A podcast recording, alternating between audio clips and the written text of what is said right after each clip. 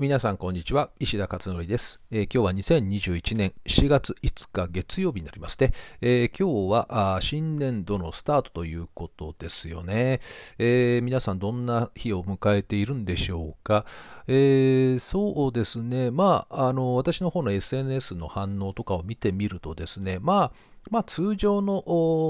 平日っていう感じの印象ですかね、えー、なんか春休みも終わっていよいよですね新学期を迎えて、えー、これからまあでも最初はしばらくあれですかねあのーまだまだね、本格的な指導という感じではないですけれどね。えー、まあ、どれぐらいかな、1週間、2週間ぐらいするとまたね、落ち着いてくるのかなっていう感じはします。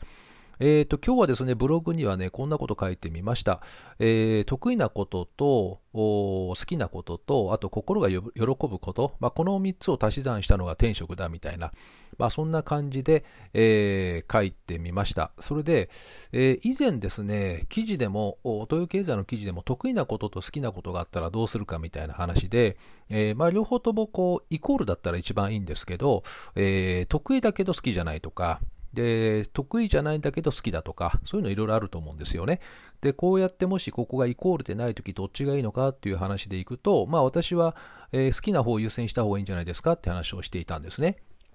で、なんでかっていうと好きなことは続けることができるので、そうすると継続は力なりっていう原理が働くので、えー、それが得意になる可能性があるということですね。で、得意なことであったとしても好きじゃないとやっぱりやらないんですよね、あまり。だから才能はあっても続けることができないのであまり伸びないということが、あまあ私もね、えー、そういう経験自分でもしてますし、周りでもたくさんそういった子も見てきましたし、えー、多分そうではなかろうかということでそういう話をよくしています。で、ただですね、今回これにもう一つプラスして心が喜ぶっていうね、ここの概念をね、入れてみたんですね。これはね、あのー、これ私が言ってるわけではなくてね、え別のある方がなんかおっしゃってて、えちょっとね、あのどなただったか忘れたんですけど、えっ、と、これいい話話だなと思ってですね、それで、えー、書き留めてあるんですけれどね。で、得意なこと、好きなこと、あと心が喜ぶっていうね。で、この3つという話で言ったときに、えー、心が喜ぶっていうのは、まあ、好きなことって心喜ぶというふうに普通思うんだけれども、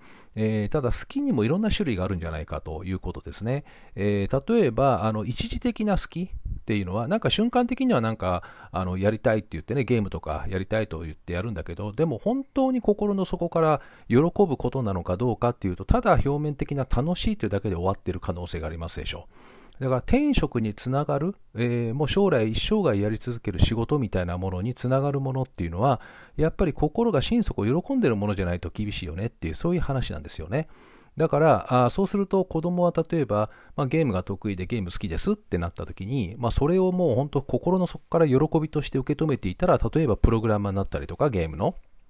あと、まあ、e スポーツの、えー、まあ、選手っていうのかな、あれは、えー、ゲームの世界で生きていくっていうようなものになるのかもしれませんよね。ただまあ、あそこまでの心底、心の底から喜びを感じているものではないとしたならば、まあ、それは一過性のものということで、職業につながるものではなく、ただの娯楽であるというような受け止め方もできるんではないかなというふうに思います。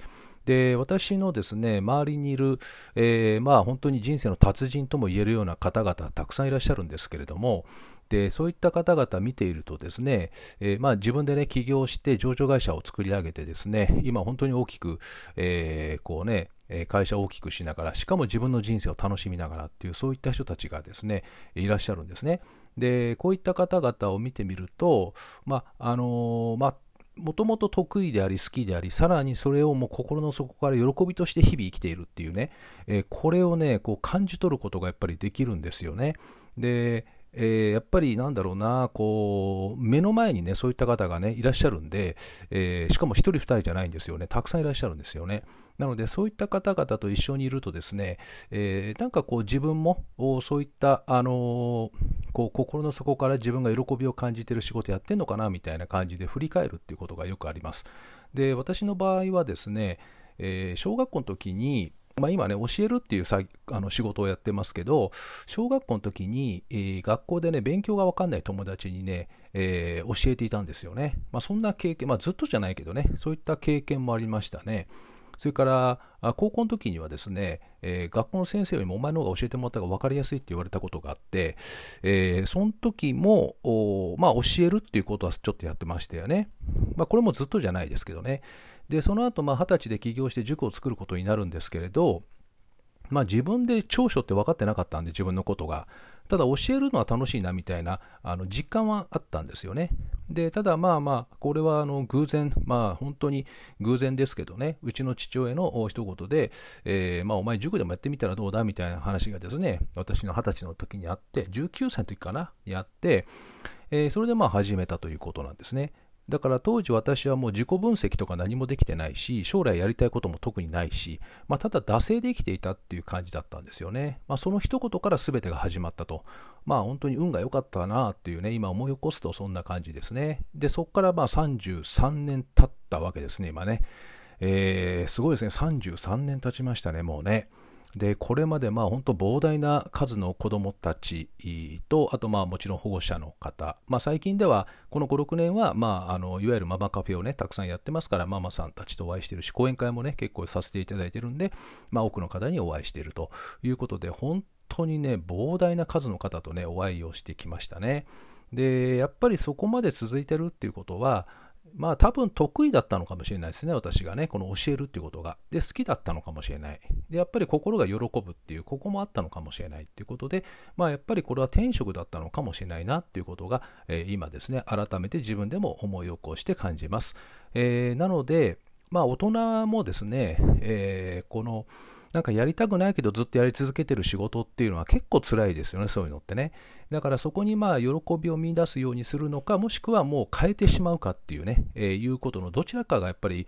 重要なんじゃないかなっていう感じはしますけどね。うん、ただまあまあ、あのずっとその環境の中でやらざるを得ないっていうね、そういったケースもあるとは思うんですけれども、えー、まあ、できることならば、なんか転職に出会えるといいですよね、やっぱり。えー、で、私やっぱり誰でも才能って持って生まれてると思っているので、えー、やっぱりそれなりの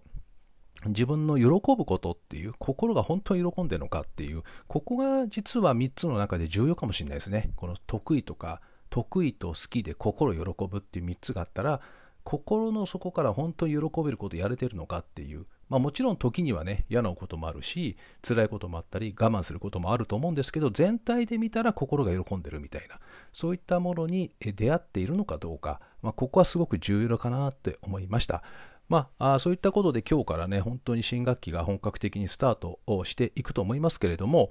え、新学期、新年度ですね、え、がスタートしますけども、